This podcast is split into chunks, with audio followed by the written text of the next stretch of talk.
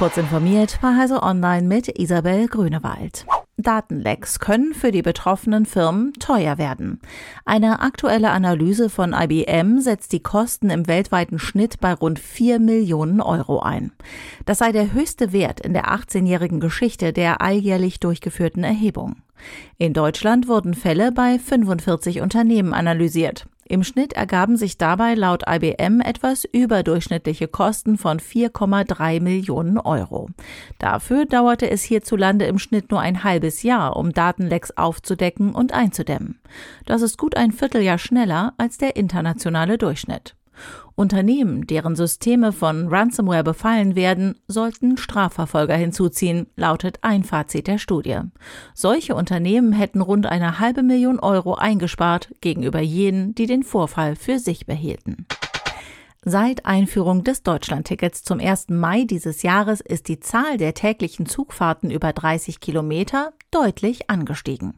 Das ergibt eine Auswertung von Mobilitätsdaten, die Telefonica Deutschland erfasst hat und die Heise Online vorliegt. Als Datengrundlage dienen Telefonica Mobilfunkdaten von gut 48 Millionen Anschlüssen. Demnach ist die Zahl der werktäglichen Pendelfahrten mit dem Zug seit Einführung des Deutschlandtickets um durchschnittlich 27,5 Prozent gestiegen.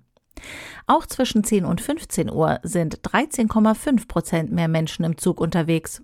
Telefonica schließt daraus, dass Berufspendler mit Hilfe des Tickets ihren Arbeitsalltag individuell gestalten können.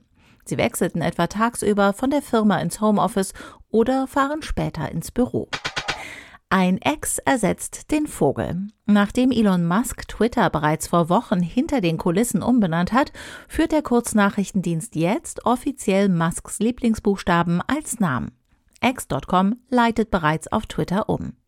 Aber X soll mehr können. Powered by AI und deutlich umfangreicher soll X zu einer Alles-App werden. Das ist der ursprüngliche Plan von Musk und Grund für die Übernahme von Twitter. Ein bestehendes Netzwerk nutzen und umbauen nach dem Vorbild des chinesischen WeChat. Das ist ein Messenger, über den man dank Bezahlfunktion auch direkt seine Stromrechnung begleichen oder Lebensmittel von einem Supermarkt bestellen kann. Noch kann X das alles nicht. Die Funktionen beschränken sich auf jene, die es auch auf Twitter gab. Deutschlands beliebteste Spieleplattform ist und bleibt das Smartphone. Laut einer Statistik, die der deutsche Branchenverband Games veröffentlicht hat, ist die Zahl der Smartphone-Daddler 2022 zwar erstmals seit vielen Jahren wieder gesunken, mit 22,8 Millionen Gamern führt das Smartphone aber das Feld der Spieleplattformen mit großem Abstand an. Nimmt man noch die 10,2 Millionen Tablet-Spieler dazu, wird auf Mobilgeräten mehr gezockt als auf Konsolen und PCs zusammen. Diese und weitere aktuelle Nachrichten finden Sie ausführlich auf heise.de.